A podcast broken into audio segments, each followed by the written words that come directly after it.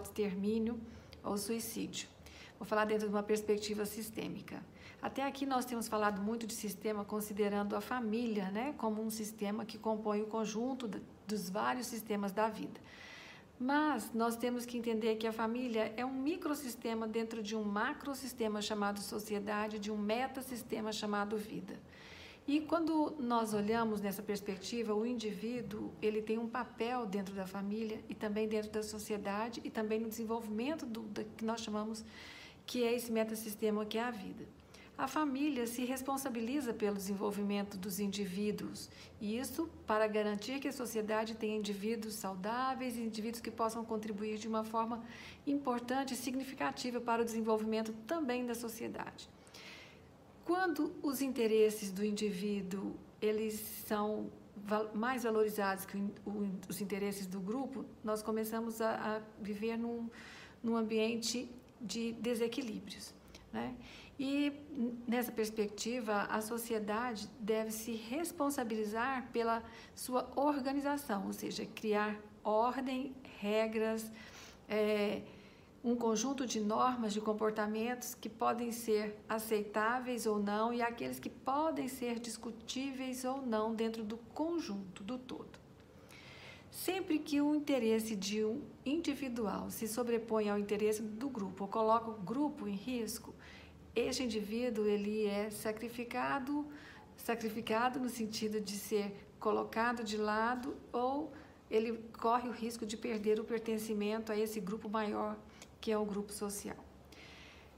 Quando que um indivíduo começa a participar desse grupo social dentro de uma é, relação mais ampla e, de maior complexidade e compromisso? Quando ele começa a ir para a escola é, ali as crianças começam a se distanciar dos pais e começam a entender que elas vão fazer parte de um grupo de indivíduos muito maior do que apenas o da família dele, de origem. Ali ele começa é, a tomar decisões, tomar iniciativas, ter posturas e todo o comportamento dele passa a ser observado, comentado e até mesmo regulado pelo grupo social que ele se insere naquele momento dentro da escola. Depois da escola, ele passa a participar de outros grupos, como em alguns casos, grupos religiosos, de igreja, as agremiações de futebol, de, de, de times esportivos. Então, ele passa a entrar em diversos ambientes e ali ele vai levando a família, mas também ao mesmo tempo sozinho. Ele se representa naquele lugar e leva o conjunto da família dele. Então, a responsabilidade dele naquele momento ela fica um pouco mais é, complexa, porque ele não fala mais por si só. Ele fala em nome de um, um, grupo, aquele grupo familiar, dentro desse grupo extenso. E a família passa a exigir dele que este comportamento ali naquele lugar seja tomado por uma responsabilidade também com o seu grupo de origem. Então são muitas exigências. A criança começa a experimentar isso ainda muito nova, né? Cada dia mais cedo. É, houve um tempo em que as crianças começavam a sua vida escolar, essa vida social mais extensa aos sete anos de idade. Hoje uma criança começa essa prática praticamente após a amamentação, quando ela começa a frequentar os berçários, né?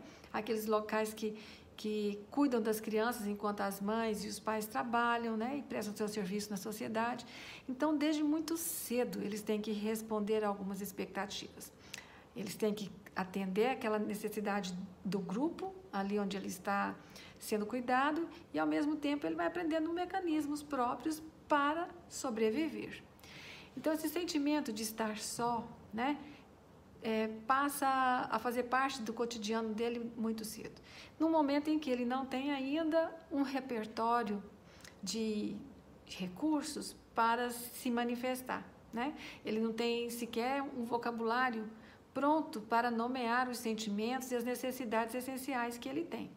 Então, ele passa a criar por conta própria alguns padrões comportamentais. Cada vez mais ele vai sendo exigido, né? E cada vez mais ele passa a ter respostas individualizadas. Cada vez que ele passa por esse comportamento, ele cria um sentimento de abandono e de solidão e ele vai ficando é, cada vez mais dentro de um, de um mundo que é aquele que ele consegue fazer. se nós considerarmos que a realidade não passa de uma ilusão que a nossa mente consegue criar e consegue decodificar, significar, né, para a partir dela nós nos movermos em direção a algo, nós vamos entender que as crianças têm criado cada vez mais um mundo que é só delas. Nessa, ainda dentro dessa perspectiva, elas sofrem os efeitos depois na vida acadêmica delas, né?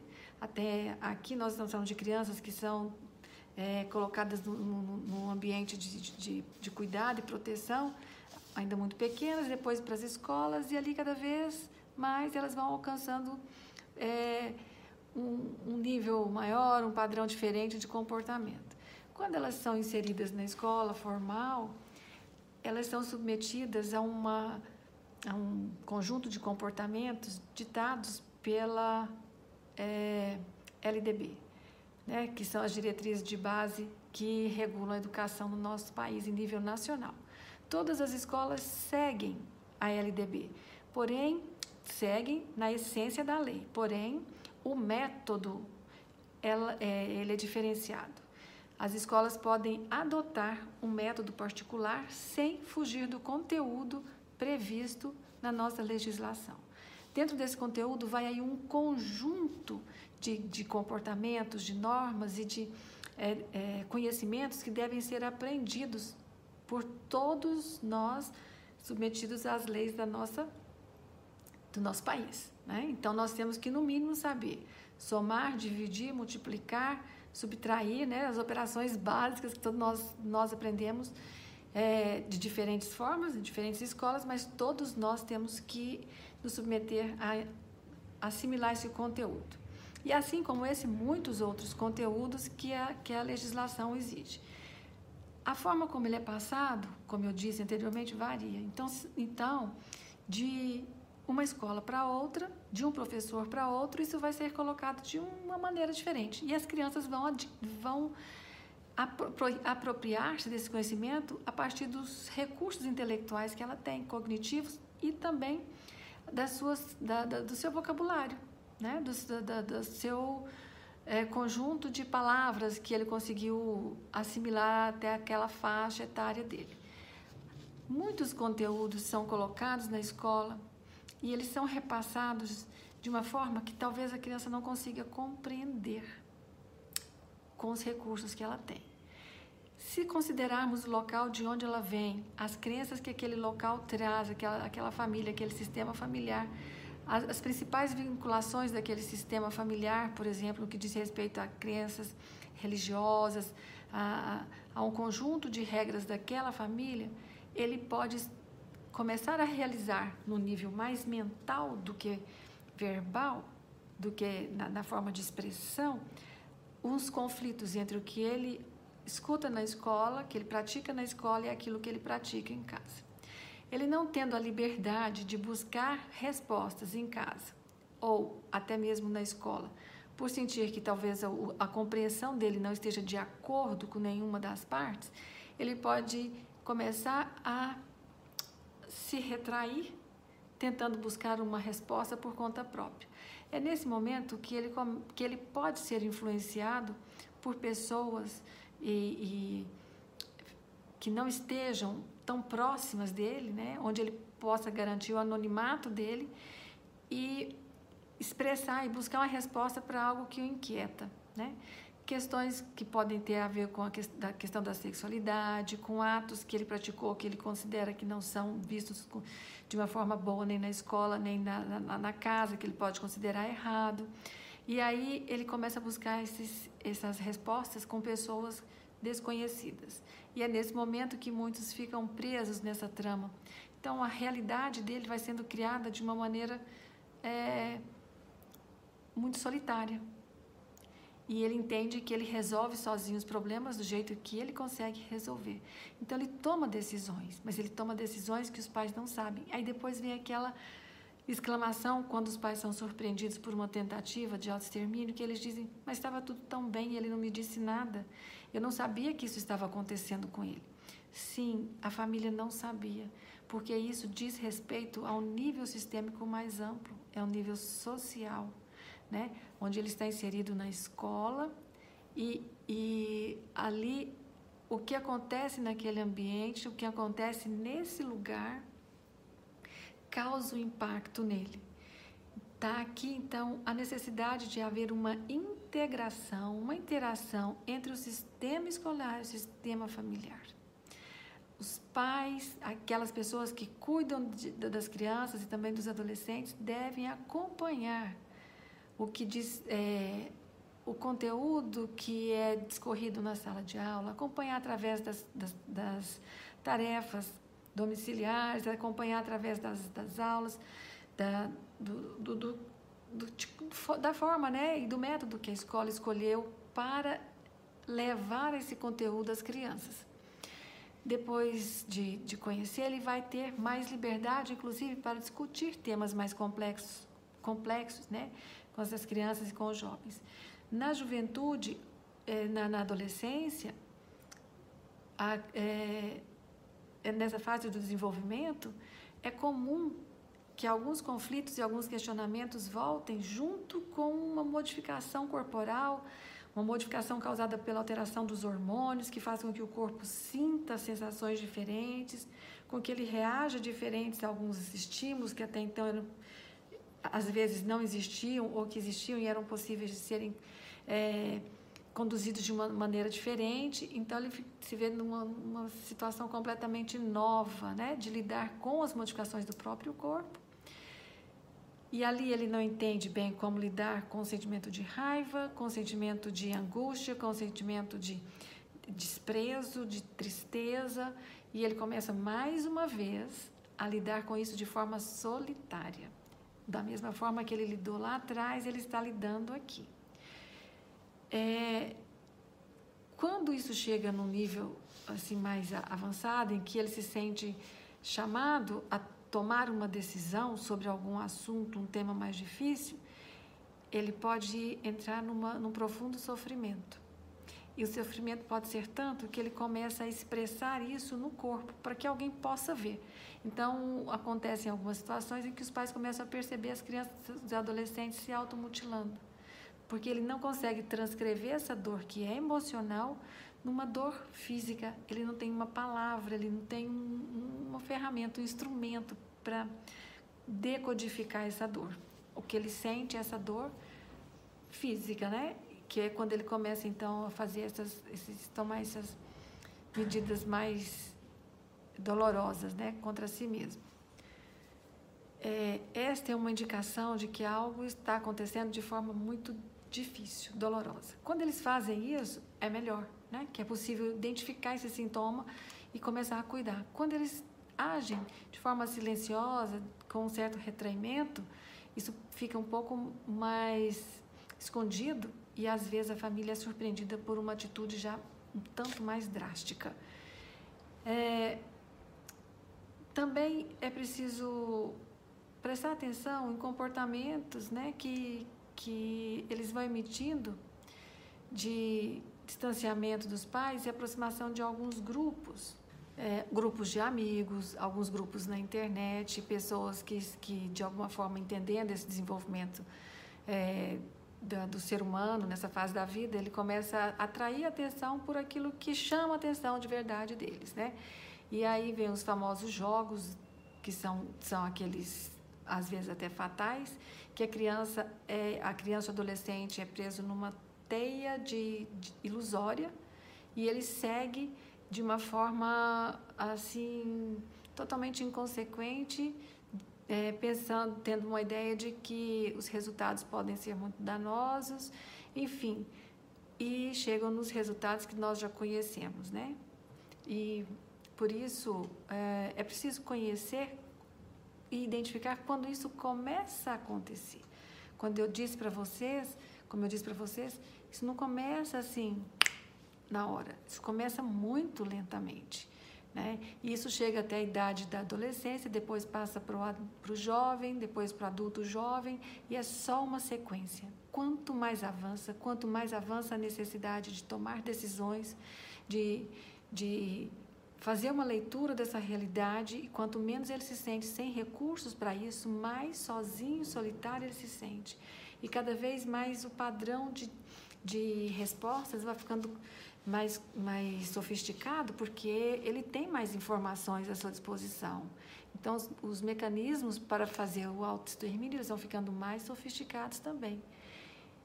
É, como eu disse, todo esse procedimento ele começa numa vida bem antes, no momento bem anterior ao que nós imaginamos que começou. Isso porque eu comecei diretamente como uma criança depois do desmame, mas a vida, as experiências de um ser humano começa ainda na vida intrauterina. Né? Ele começa a passar por determinadas é, sensações e sentimentos antes mesmo de nascer. E ele, uma experiência, por exemplo, que, que nós percebemos com muita, muita doçura e muita dor, é, é de uma gestação gemelar, onde um dos gêmeos perde a vida e o outro permanece. Ali há uma luta por, pela sobrevivência. E aquele que, que sobrevive, na verdade, ele começou a vida ali com uma outra pessoa e que o outro desaparece e ele já começa a sentir uma, uma experiência de solidão ainda no seu desenvolvimento intrauterino. Cabe aos pais, às pessoas que se dedicam a cuidar das crianças, agirem com responsabilidade e consequência. O que significa isso?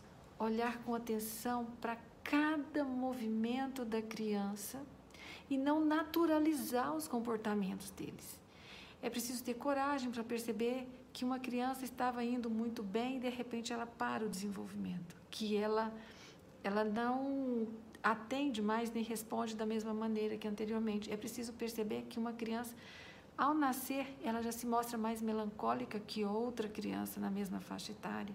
É preciso olhar de forma bem corajosa. Na adolescência, então, é preciso se identificar o mais precocemente esses sinais mais, é, mais requintados, né? De, de demonstrar os sentimentos de, de sofrimento, angústia, isolamento, como, por exemplo, esse da automutilação. São sintomas, são manifestações que devem ser tratadas com cuidado. E, como eu disse, isso não cabe mais só à família, não. Cabe a toda a sociedade, cabe a todas as, todos nós que estamos envolvidos com o desenvolvimento da vida, do mundo, das pessoas, identificarmos isso o quanto antes. E de uma forma muito respeitosa, mas corajosa, é, alertarmos os responsáveis pela criança pelo que está acontecendo. É preciso ter responsabilidade de também tomarmos decisões, porque o que nós encontramos é, na vida profissional são adultos também que não conseguiram fazer isso no seu desenvolvimento e que às vezes não tomam a decisão adequada na hora adequada.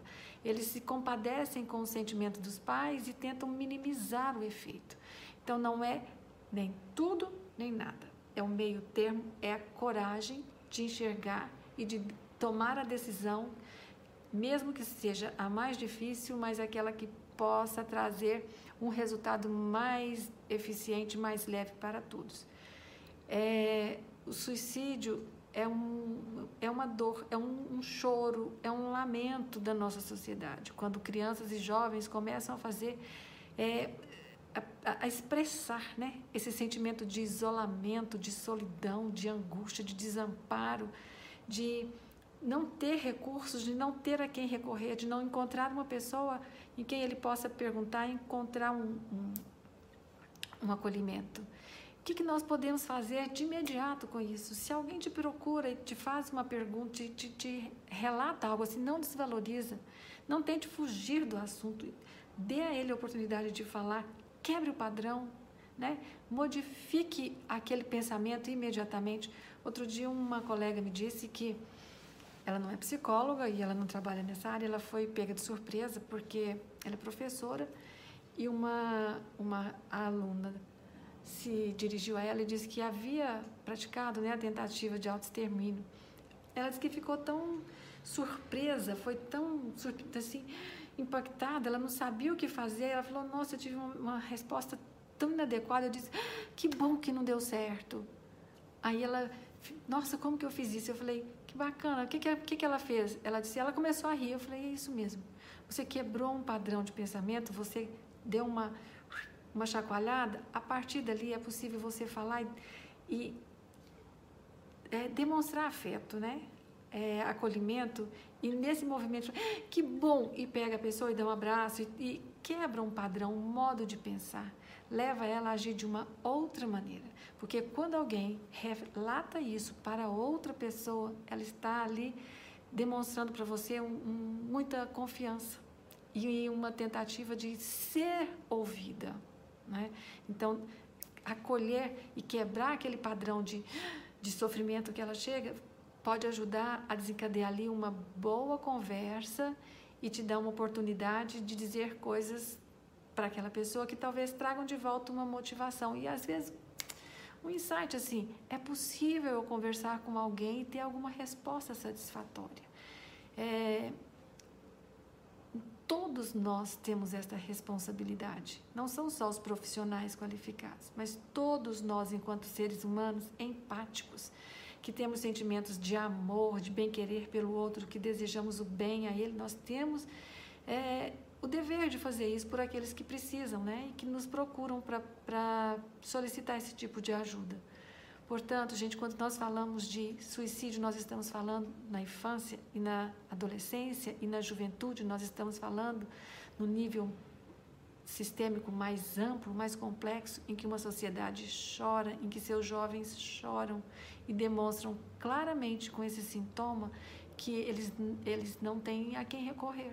Né? Eles estão sem perspectiva, estão sem motivação, sem sentido e não, não conseguem encontrar isso em algum lugar ou em uma pessoa. É, eu conheço algumas pessoas, colegas meus, professores, que têm uma habilidade magnífica de fazer com que os jovens se engajem numa proposta de trabalho, de motivação, de, de é, alegria, né? De, de, trabalhar, de aprender com uma alegria fenomenal. Os professores têm que, antes de, de levarem um conteúdo e cumprirem com o conteúdo de, de matérias dentro da sala de aula, eles precisam despertar o potencial humano que existe em cada criança descobrir o talento deles, revelar esse talento para os, para os alunos. Eu digo na, na minha sala de aula que, mais que professora que falo para eles sobre psicologia da saúde ou qualquer outro tema que a gente tem que falar na sala de aula, que são tantos e variados, né? A função do professor é despertar no aluno essa motivação, sabe, esse desejo de ir atrás, de querer, de achar, de se sentir parte pertencendo a algo, a um lugar.